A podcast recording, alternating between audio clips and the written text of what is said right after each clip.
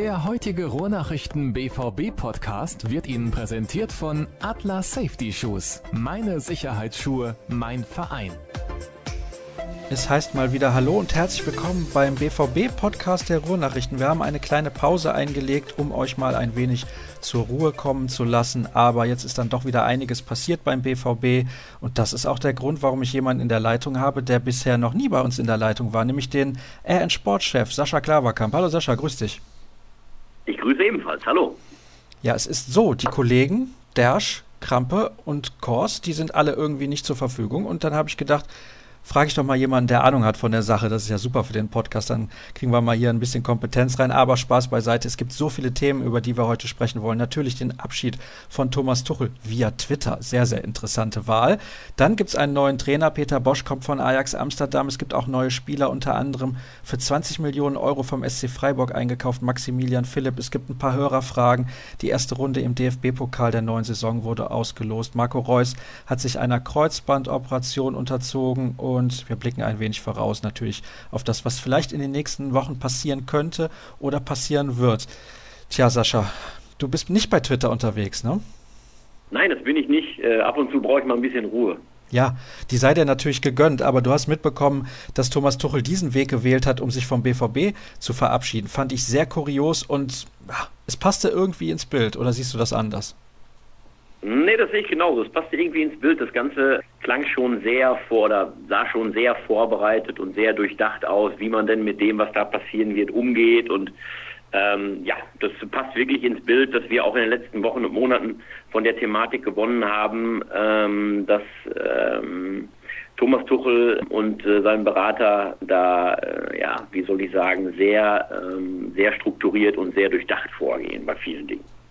Warum macht er sowas? Warum geht er diesen Weg? Die Frage haben wir uns natürlich auch nicht nur einmal gestellt, warum er sich so verhält und ähm, warum er auch ähm, das ein oder andere äh, Mal so reagiert hat, wie er eben reagiert hat. Ähm, bei dieser letzten äh, Geschichte äh, am Tag seiner Trennung vom BVB, glaube ich, wollte er damit zeigen, ähm, dass er weiterhin das Heft des Handelns in der Hand hat, dass er im Grunde der ist, der die Entscheidungen trifft, äh, der es auch als erstes dann verkündet, dass es zu Ende geht beim BVB. Ähm, mit so ein bisschen Geschmäckle, also man überlässt es nicht dem Verein mitzuteilen, dass man sich von seinem Trainer trennt, sondern der erzählt als erstes in die digitale Welt hinaus. Ähm, ja, das hatte für mich schon so ein bisschen Geschmäckle. Vor allem macht ihn das aus meiner Sicht zumindest uninteressanter für neue Arbeitgeber, finde ich. Also ein neuer Arbeitgeber also vorweggeschickt, ich glaube, Thomas Tuchel wird überhaupt null Problem haben, irgendwo äh, in Europa einen Top-Club zu finden, der ihn äh, in nächster Zeit oder vielleicht nach einer selbstgewählten Pause danach dann verpflichten wird. Aber ähm, ich glaube, dass einige Clubs eben dann auch genau hinschauen, was ist da damals in Mainz passiert und wie war so das Ende. Das war ja auch unschön damals und nicht so wirklich sauber vom Gefühl her. Wie war das in Dortmund und was schwingt da so ein bisschen mit? Und ähm, wie war da das Ende auch? Auch nicht so wirklich sauber. Ähm, und da wird sich ein Club vielleicht äh, zweimal überlegen, ob er denn Thomas Tuchel bei allen fachlichen Qualitäten ähm, denn dann wirklich verpflichtet. Na, wie ist denn die Ära Thomas Tuchel jetzt zu bewerten? Nach zwei Jahren ist sie zu Ende gegangen mit dem DFB-Pokalsieg, der punktbeste Trainer im Durchschnitt in der BVB-Geschichte. Letztes Jahr ein zweiter Platz mit herausragendem Fußball. Leider hat es nicht gereicht, weil die Bayern so überragend gespielt haben, aber eigentlich hat er, was das Sportliche angeht, sehr, sehr gute Arbeit gemacht. Ja, das darf man so sagen und das darf man auch festhalten. Ich glaube, dass in der Bewertung eben, das eine zweischneidige Bewertung sein muss. Eben die sportliche ähm, und dann eben ähm, offenbar die menschliche, die interne und die, die Bewertung der Zusammenarbeit mit Blick auch auf die Perspektive. Das heißt, so wie intern offenbar das Tischtuch da zerschnitten ist, ähm, hätte das offenbar das gefährdet, was sportlich im Grunde in Zukunft erreicht werden soll. Und da muss man sagen, ja, die Ära nach zwei Jahren muss man als sportlich gut bis sehr gut bewerten. Aber mit Blick auf die Perspektive ähm, halte ich es für höchst unsicher, dass das so gut weitergegangen wäre mit der Konstellation Tuchel und BVB. Das heißt, aus deiner Betrachtungsweise der einzig richtige Schritt, jetzt diese Trennung zu vollziehen? Ja, ich glaube, dass es eben an der Zeit ist und wir haben uns ja auch mit dem einen oder anderen Spieler unterhalten und äh, auch in den Monaten vorher schon. Ähm, es war jetzt nicht nur in den letzten Wochen, wo es so hochkochte, sondern ich glaube, wir haben im November letzten Jahres das erste Mal getitelt, es gibt Risse. Und es deutete sich eben alles schon an vor über einem halben Jahr, dass es da immer, immer äh, schwieriger wird in der Zusammenarbeit. Und äh, ich glaube, letztlich war beiden Seiten klar, dass das nicht so weitergehen kann. Sehr, sehr schade finde ich, denn sportlich, das haben wir ja gerade gesagt, war es eine sehr, sehr erfolgreiche Zeit. Endlich auch wieder mal ein Titel für Borussia Dortmund mit dem DFB-Pokal. Und manchmal ist das eben so, dass man getrennte Wege gehen muss. Und ich bin schon sehr gespannt, wo Thomas Tuchel landen wird. Ich glaube, der FC Southampton hat Interesse. Das ist aber kein europäischer Topclub. Tuchel kann ihn ja zu einem solchen dann machen, vielleicht. Ja. Aber ja, ich glaube, ähm, na klar, da springen die ersten so ähm, ins Auge, die jetzt gerade einen Trainer suchen. Aber ich meine, einer wie Tuchel ähm, selbst wenn er jetzt ein paar Monate Pause einlegen sollte, er wird ja auch äh, weiterhin nicht schlecht bezahlt werden, beziehungsweise von seiner Abfindung ein paar Tage leben können, dann ist es so, dass irgendwo äh, natürlich normales Gesetz des Marktes nach ein paar Wochen, Monaten, irgendwo bei einem Top-Club läuft es nicht, wird der bestehende Coach an die, äh, an die Luft gesetzt. Und dann kommt natürlich automatisch ein Thomas Tuchel ins Notizbuch, auch der Großen, weil die eben wissen, wir haben gerade von der sportlichen Qualität gesprochen, was man bekommt. Kann man sagen, dass Thomas Tuchel menschlich nie wirklich angekommen ist bei Borussia Dortmund so von Anfang an, obwohl seine Pressekonferenz seine erste eigentlich einen positiven Eindruck machte und man hatte das Gefühl, das könnte was geben, aber relativ schnell hat sich ja gezeigt, eigentlich passt es nicht so wirklich, weil diese emotionale Art, die ihn Jürgen Klopp auch ausgestrahlt hat oder auch andere Trainer, denn Klopp hat es damals selber gesagt, übrigens herzlichen Glückwunsch, wird heute 50 Jahre alt, man ja, sollte nicht vergleichen. Ne? Das ist ganz, ganz schwierig natürlich für denjenigen, der folgt und haben vielleicht zu viele Leute verglichen? Ja, vielleicht. Ich glaube, es ist schwierig für jemanden, egal ob er Tuchel heißt oder sonst wie, auf Jürgen Klopp zu folgen, auch wenn Jürgen Klopp hier ein sehr schlechtes letztes Jahr hatte. Aber es ist aufgrund des Gesamtpakets Jürgen Klopp natürlich immens schwer, dem hier beim BVB irgendwie ähm, in Anführungsstrichen zu versuchen, das Wasser zu reichen. Ich glaube, man darf es eben nicht vergleichen, genau, weil es zwei unterschiedliche Typen sind, aber jeder für sich eben sportlich äh, Erfolg gebracht hat. Der eine über einen längeren Zeitraum, der andere zumindest in den zwei Jahren, die wir jetzt betrachtet haben. Beim Klopp kommt natürlich eins dazu. Er hat damals eine Mannschaft übernommen, die so ähm, irgendwo zwischen Gut und Böse stand, ohne den richtig riesigen Druck, sofort erfolgreich sein zu müssen. Er hatte die Chance, eine gewisse Aufbauarbeit zu leisten und ähm, bei allem Umbruch der äh, auf und, und wechselnden Spielern, was auf, auf Thomas Tuchel dann wartete, war ja der Druck trotzdem schon größer. Die Erwartungshaltung eben Zweiter, Dritter mindestens zu werden und den Pokal vielleicht sogar zu holen. Und das war beim Klopp anders. Da konnte er eine ganz andere Mannschaft erstmal entwickeln. Deswegen darf man sie, glaube ich, schon nicht vergleichen. Vom Typus her natürlich auch total unterschiedlich. Klar ist natürlich, dass jemand mit der Emotion und mit dem Typus Klopp, mit der Entertainer-Qualität äh, nach Dortmund eben passt wie Deckel auf Eimer. Nun ist er beim FC Liverpool und ist dort, ja, ich würde sagen, verhältnismäßig erfolgreich. Schauen wir auf den neuen Mann, auf Peter Bosch von Ajax Amsterdam. Tja, viele hatten vorher gesagt, es wird Lucien Favre. Den einen oder anderen Namen hatte dann auch mal irgendjemand in die Runde geschmissen. Aber dann doch, Peter Bosch, hatte ich nicht mit gerechnet, ging dann relativ schnell. Das stimmt. Klar, Lucien Favre durfte nicht. Ich glaube, sonst wäre er, auch wenn die Borussen es selber nicht so sagen, wäre er Plan A gewesen. Ähm, Nizza wollte ihn nicht gehen lassen, also hat man sich überlegt, wahrscheinlich parallel natürlich schon, so wer käme denn in Frage, wenn Favre nicht zu haben sein wird. Und in erster Instanz klingt es vielleicht erst verwunderlich, dass man auf Peter Bosch kommt, der zwar mit Ajax Amsterdam ein, ein tolles Jahr gespielt hat, bis ins Finale der Europa League gekommen ist, aber vorher eben als Trainer noch nicht wirklich groß in Erscheinung getreten ist und auch vor Ajax noch nicht wirklich eine Top-Mannschaft zu irgendetwas geführt hat. Ähm, aber wenn man sich den Peter Bosch mal ein bisschen genauer anschaut, dann kommt man relativ schnell darauf, dass das offenbar ähm, eine gute Lösung ist. Und äh, wenn der hält, was er verspricht, durch seine Vergangenheit, durch seinen Typ, durch seine Art, Fußball spielen zu lassen, kann ich mir gut vorstellen, dass das hier mit Dortmund gut funktionieren kann. Was macht dich da so optimistisch? Er hat bei Ajax Amsterdam gezeigt, dass er, was für Ajax ja ähm, im Grunde seit Jahrzehnten typisch ist, mit jungen, hochtalentierten Spielern richtig gut arbeiten kann, sie nicht nur behutsam entwickelt, sondern sie auch relativ schnell sogar zu Stammkräften machen kann, ihnen also auch vertraut. Und äh, das ist zum Beispiel ein Punkt, der in Dortmund großes Gewicht bekommen kann. Einen Trainer zu haben, der sich nicht fertiger Spieler bedient, um damit eine Mannschaft zusammenzubauen, sondern eben auch weiß, ähm, wie man es mit äh, Talenten regelt und äh, wie man die schnell entwickelt, eine Chance gibt und äh, an die Spitze führt. Wir wissen ja alle, wie viel äh, junges Potenzial, großes Potenzial beim BVB schlummert. Und warum nach teuren Millionenspielern suchen, wenn man fantastische junge Leute im eigenen Kader hat? Vor allem ist auch gut, wenn er sich in der niederländischen Liga auskennt, denn da gibt es ja auch immer den einen oder anderen, der durchaus in der Lage ist, dann eine Weltkarriere zu starten. Ist es ein Problem aus deiner Sicht, dass er eben nicht die 1A-Lösung ist? Nein, ich glaube, ein Problem ist es nicht. Ähm, wenn Lucien Favre gekommen wäre, hätte man auch nicht die Garantie auf sofortigen Erfolg äh, oder überhaupt auf Erfolg gehabt. Das kann auch schiefgehen, auch wenn man denkt, ach, der hat früher schon in der Bundesliga Erfolg gehabt, der ist bei Nizza in Frankreich Erfolg gehabt, der würde zu uns gut passen, aber ob der in Dortmund funktioniert hätte, weißt du nicht, wirst du vielleicht auch nie erfahren. Aber Peter Bosch halte ich für einen guten Trainer, mit allen, mit denen ich gesprochen habe, auch mit Kollegen in den Niederlanden, die seine Arbeit schon länger ähm, begleiten.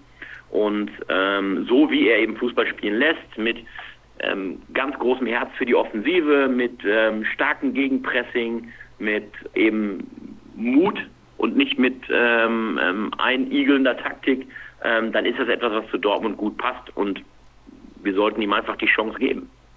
Das sehe ich genauso. Und noch hat er ja kein einziges Spiel an der Trainerbank des BVB Platz genommen. Von daher erstmal abwarten und dann schauen wir mal hinterher, was dabei rauskommt. Ich denke, nach spätestens einem halben Jahr oder der ersten Saison kann man dann ein Fazit ziehen. Aber ich halte ihn auch für eine zumindest sehr interessante Wahl und eine spannende Wahl auch, denn ja, vielleicht ein neues System, das könnte auch auf Borussia Dortmund zukommen. 4-3-3 hört man, ist bei ihm ganz erste Wahl. Ja, das äh, könnte dem BVB durchaus entgegenkommen, wenn man äh, da bei dem ganzen Offensivpotenzial, was beim BVB im Kader steckt, äh, im Grunde durch das noch offensivere System dann vielleicht noch mehr äh, abrufen kann. Also ähm, wir sind auch sehr gespannt, wie das äh, funktionieren wird. Gut, dann hätten wir das auch geklärt. Peter Bosch, den werden wir im Laufe der nächsten Monate bei weiteren Ausgaben sicherlich noch ein wenig genauer kennenlernen. Das ist ja ganz klar. Es gibt auch neue Spieler bei Borussia Dortmund. Gleich zwei wurden verpflichtet. Zunächst dann Alex Sagadou, der kommt von Paris Saint-Germain, allerdings der zweiten Mannschaft, 18 Jahre alter Innenverteidiger. Kann sein, dass er zwischendurch sogar 19 geworden ist, wenn ich das richtig mitbekommen habe. Das weißt du vielleicht. Und Maximilian Philipp kommt vom SC Freiburg für satte 20 Millionen Euro. Wie sind die beiden Transfers zu bewerten? Ja, denn Axel Sagadou, du hast es gerade gesagt, ist jetzt gerade 18 geworden, deswegen äh, darf er jetzt auch kommen ähm, aus Paris. Und äh, klar, zweite Mannschaft, aber der Junge hat ein Riesenpotenzial als Innenverteidiger. Deswegen soll er auch nicht äh, in der zweiten Mannschaft so langsam rangeführt werden, sondern ist direkt fest für den Profikader eingeplant. Und der Junge hat richtig großes Potenzial. Paris wollte ihn unbedingt behalten, auch dann mit Blick auf die erste Mannschaft, weil sie eben wissen, auch aufgrund internationaler Auftritte mit, der, mit den Junioren-Nationalteams, dass der Junge richtig was drauf hat. Und ähm, da bin ich mal gespannt, weil der ist hochgewachsen, der ist technisch stark, der soll eine gute Spieleröffnung haben. Ähm, da sind, sind, wir mal ähm, ganz gespannt drauf. Das klingt nach einem ähm, neuen Hochbegabten, den sich der BVB da geholt hat. Und äh, ja, der zweite, den sie jetzt äh, frisch an Bord geholt haben, der Maximilian Philipp aus Freiburg, ähm, den kannst du natürlich mit Blick auf die Reus-Verletzung wunderbar gebrauchen. Da vorne so ein bisschen als Halblinken.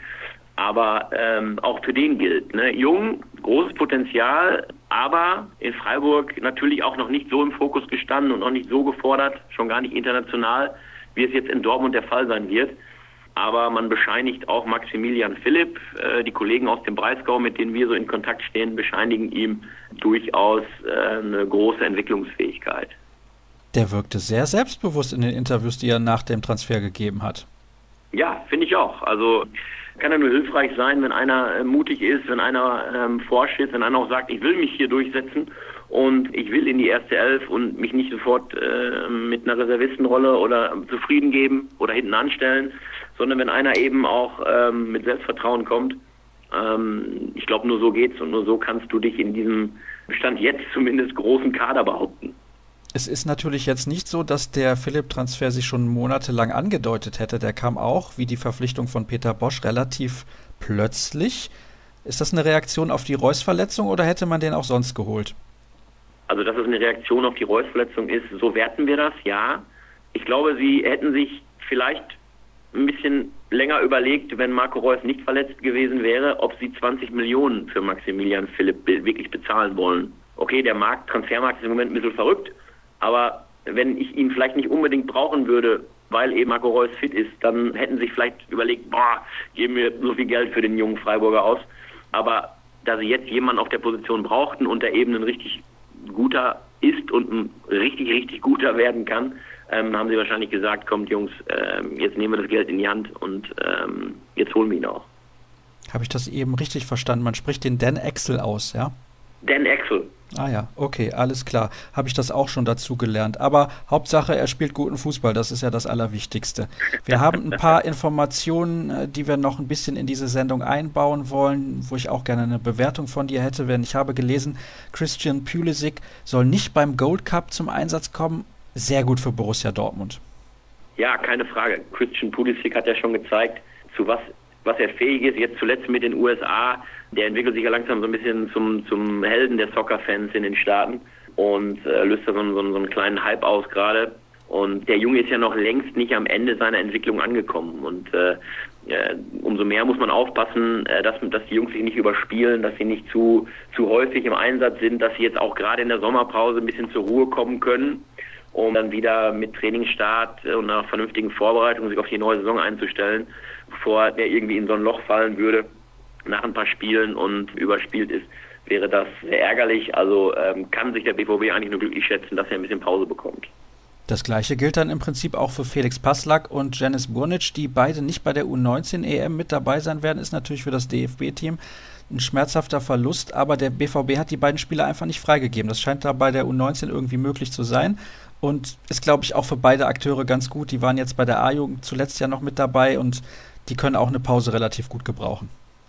Ja, und für die gilt das, was für Pulisic gilt auch. Ähm, wenn die eine Chance haben wollen, bei dem großen und qualitativ so starken BVB-Kader in der nächsten Saison anzugreifen und sich da äh, zu behaupten, ein paar Einsatzminuten zu bekommen und sich da zu beweisen, dann geht das nur, wenn du wirklich topfit an die Geschichte äh, rangehst, von der Saisonvorbereitung an, sonst wird es schwierig.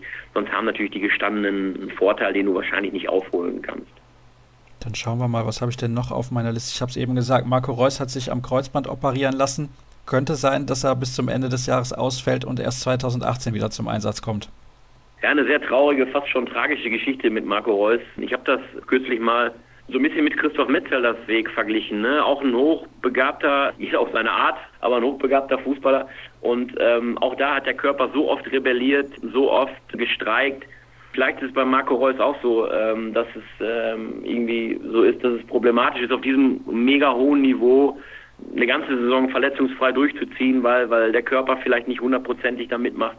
Ähm, sehr, sehr ärgerlich, weil wir wissen alle, was er kann und äh, in Spielen und äh, in, über einen längeren Zeitraum, wenn er wirklich mal beschwerdefrei war, und dann weiß man ja, warum er zu den besten deutschen Fußballern zählt und, und dann zeigt er das auch. Und äh, umso bitterer, ärgerlicher, dass er jetzt wieder ein halbes Jahr fehlt, weil natürlich fehlt so eine lange Zeit, dann muss er auch erstmal diesen Spielern wieder eine gewisse Zeit geben, darüber hinaus, bis sie ihre Bestform wirklich wieder erreichen. Man kann ja nicht erwarten, dass sie vom der Knopfdruck vom ersten Tag ihrer Rückkehr an eine Topleistung zeigen können und ihr altes Niveau zeigen können. Und ja, da ist es für den für Marco Reus ja äh, wirklich eine Entwicklung. Ich glaube, ich weiß gar nicht mehr, wer es kürzlich aufgelistet hat, seit 2009 äh, Marco Reus insgesamt zwei Jahre lang komplett verletzt.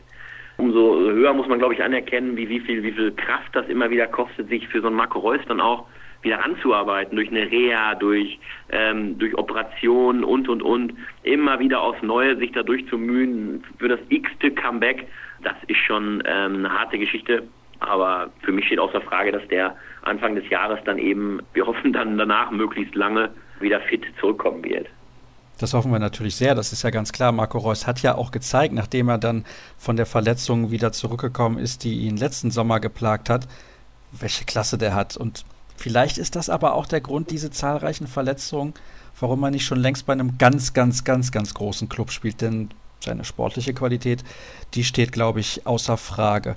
Was haben wir noch hier? Ach, wir kommen zu den Hörerfragen. Ja, dann gucken wir mal, was die Hörer so gerne wissen wollen. Und David hat eine Frage zur Entlassung von Tuchel. Danach gab es harte Kritik gegenüber Nuri Sahin und Marcel Schmelzer, vor allem im Vergleich verdiente Spieler gegenüber zwei Jahresengagement. Wie siehst du das? Harte Kritik meinst du aus Fankreisen, aus Fanforen heraus gegen die beiden Spieler? Ja, das interpretiere ich mal so. Das hat er jetzt nicht dazu geschrieben. Ja, genau. Also Nuri Sahin und Marcel Schmelzer sind natürlich auch Spieler, die, sag ich mal, zum, zum, zum engen Kreis des BVB gehören und zum wirklich verdienten, alteingesessenen Spielerkreis. Und ich glaube, dass die sich ein dickes Feld zugelegt haben im Laufe der Zeit und mit dieser Kritik natürlich leben können. Aber ich glaube, sie haben, ähm, sie haben auch das im Sinn, ähm, was ja auch die Vereinsführung des BVB für sich in, äh, in Anspruch nimmt, eben wirklich im Sinne des Vereins zu handeln und auch zu sprechen. Und ich glaube, äh, dass, dass Schein und Schmelzer ähm, für den Verein sehr wertvoll sind und sich ja, vielleicht nicht wirklich blendend mit dem Trainer verstanden haben, aber ähm, den sicherlich nicht äh, in irgendeiner Weise äh, rausgebobbt haben oder sonstiges. Ich glaube, ich bin sogar der festen Überzeugung, dass Schein und Schmelzer zu, wirklich zu den BVB-Profis gehören, für die der Club sehr, sehr wichtig ist und dass die Entwicklung des Clubs die äh, Stimmung im Club und so, dass das für die ähm, eine sehr wichtige Komponente ist und dass die daran sehr interessiert sind. Also alles andere wäre schon verheerend, würde ich jetzt mal behaupten. Dann hat Patrick eine Frage zu den Wechseloptionen von Pierre-Emerick Aubameyang, denn die drohen nach und nach zu platzen. Wie schätzt du aktuell die Chancen für einen Verbleib ein? Denn es deutet alles immer mehr darauf hin. Wir sehen es genauso. Unsere Freude darauf, dass Pierre-Emerick Aubameyang vielleicht wirklich noch ein Jahr hier in Dortmund spielt, wächst in der Tat. Paris hat abgesagt, okay, der chinesische ähm, Erstligist hat abgesagt, ich weiß gar nicht, wie man ihn genau ausspricht, Tianjin Huanjian oder so, keine Ahnung, bin kein Chinese, ähm, soll abgesagt haben.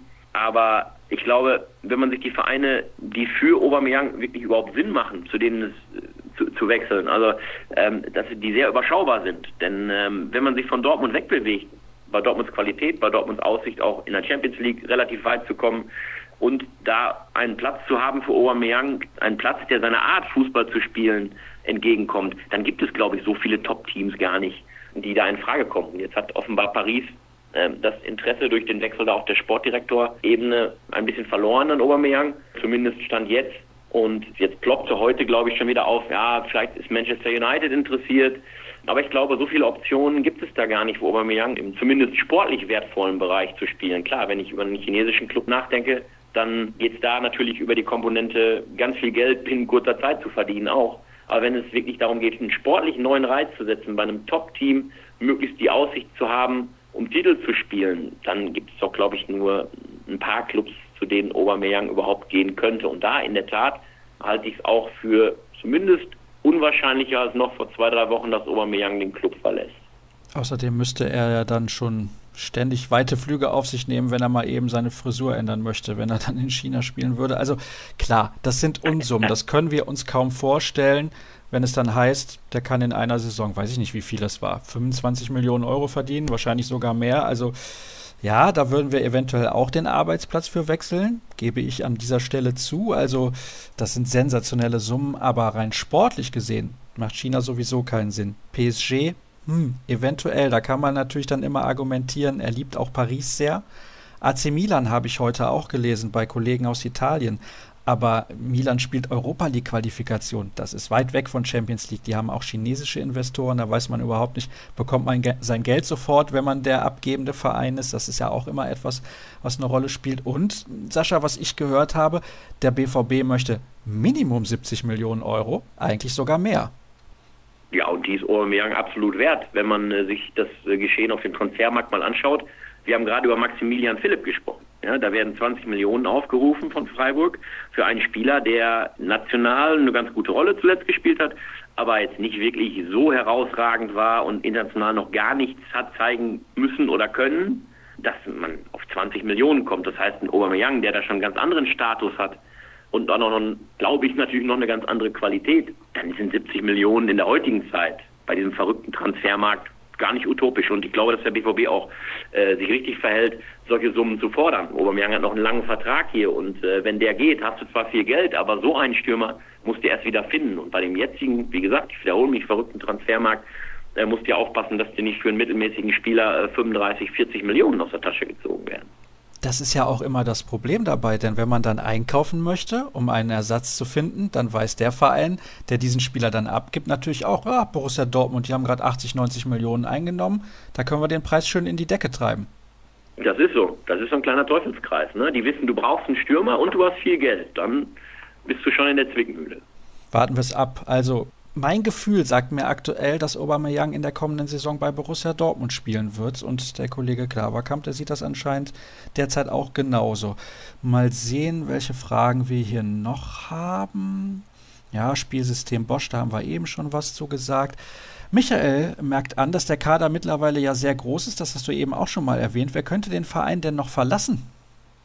Der BVB hat in ähm, Dan Axel Sagadou und in Ömer Toprak aus Leverkusen zwei neue Innenverteidiger geholt und hat jetzt plötzlich ein Überangebot, vor allem auf der Position, sodass ich glaube, dass ähm, Matthias Ginter zum Beispiel den BVB verlassen könnte im Sommer und dann ein Mann wie Mikkel Merino, der unter Tuchel nicht so wirklich viele Chancen bekommen hat, auch ein junger Mann mit gutem Potenzial, dass der vielleicht verliehen wird für ein Jahr, das könnte ich mir auch vorstellen, dass es in diese Richtung geht, dass man vielleicht ein, zwei junge Spieler, vielleicht auch ein Emre Moore, mal äh, ein Jahr ausleiht, um sie woanders mit Spielpraxis zu versehen, reifen zu lassen und dann ähm, nach diesem Reifeprozess eben zurückzuholen, gestärkt mit auch der Perspektive spielen zu können. Und es hängt natürlich auch ein bisschen davon ab, was sich eben noch bei ein paar Personalien tut, äh, bei einem Aubameyang zum Beispiel, über den wir gerade gesprochen haben. Und im Grunde ist es so, wenn Mario Götze wirklich in ein paar Wochen wieder gesund zurückkehrt, dann ist das ja fast wie ein gefühlter Neuzugang, ähm, der auch noch kommt, weil der natürlich dann, äh, so hoffen wir zumindest, ein ganz anderes Potenzial abrufen kann, als er es vor seiner oder während seiner Erkrankung konnte. Da sprichst du gerade was Interessantes an. Ich habe eine lange Nachricht bekommen, oder besser gesagt wir, von Alexander, der Folgendes schreibt. Ist euch schon mal die Idee gekommen, dass Götze vielleicht psychisch erkrankt ist und vielleicht nicht an einer vagen Stoffwechselkrankheit leidet? In diesem Kontext wäre es dann durchaus verständlich, warum er nicht in Berlin mit dabei war, aber dafür vielleicht kurz beim U19-Finale ein paar Tage zuvor zu sehen war. Manche Erkrankungen wie Angststörung, Depression oder auch Zwangsstörungen gehen hin und wieder mit Furcht vor großen Menschenansammlungen und Wunsch nach Isolation einher. In solchen Fällen ist es dann therapeutisch oft ratsam, den Betroffenen zunächst wieder langsam und auf reduziertem Niveau an die soziale Normalität des Alltags zu gewöhnen. Anwesenheit bei einem U19-Finale erschien mir diesbezüglich als logisch, ebenso wie die Vermeidung nationaler Aufmerksamkeit bei einem DFB-Pokalfinale. Was sagst du dazu? Also ich warne davor, sich an irgendwelchen Spekulationen aus Ferndiagnose heraus zu beteiligen. Ich glaube dieser Darstellung der Diagnose Stoffwechselstörung. Und ich glaube, man muss vorsichtig sein, nicht zu viel in irgendetwas hinein zu interpretieren. Ich glaube, wenn man mal ein ärztliches Arztbuch googelt, dann käme man vielleicht bei den Symptomen von Mario Götze auf vielleicht 15 verschiedene Erkrankungen. Vielleicht sind drei davon auch tödlich. Also ich bin zumindest kein Freund davon, ähm, in irgendwelche Richtungen ähm, groß zu spekulieren, ähm, vor allen Dingen nicht, wenn es um, um, um Erkrankungen oder um, um Verletzungen äh, geht. Da möchte ich mich lieber nicht dran beteiligen. Ich wollte das einfach nur vorgelesen haben, weil ich es zu interessant fand, dass jemand mal so detailliert darauf eingeht von Hörerseite aus. Denn normalerweise ist man bei Twitter ja auf ein paar Zeichen beschränkt, aber er hat uns da über E-Mail kontaktiert. Deswegen an dieser Stelle sehe ich das genauso wie du. Wir sollten nicht zu viel spekulieren und wir hoffen, dass Mario Götze in der neuen Saison wieder mit dabei ist und dann auch super Leistungen bringt. Das ist ja ganz logisch. Was haben wir denn hier noch? Ah ja, René würde gerne wissen, gibt es Infos von eurer Seite, wer alles zum Trainerstab gehören wird? Dann nennt er noch Teddy de Beer. ja, also äh, alles andere ähm, wäre ja schon ein kleiner Skandal, wenn Teddy de Beer nicht zum Trainerstab gehören würde. Ähm, wir haben jetzt noch keine detaillierten Infos, wer jetzt genau Co-Trainer, wer wird Athletik und, und, und. Gibt es noch irgendwelchen, irgendwelche welche, äh, Tauschvarianten? Wie viel bringt Peter Bosch denn jetzt wirklich mit aus Amsterdam?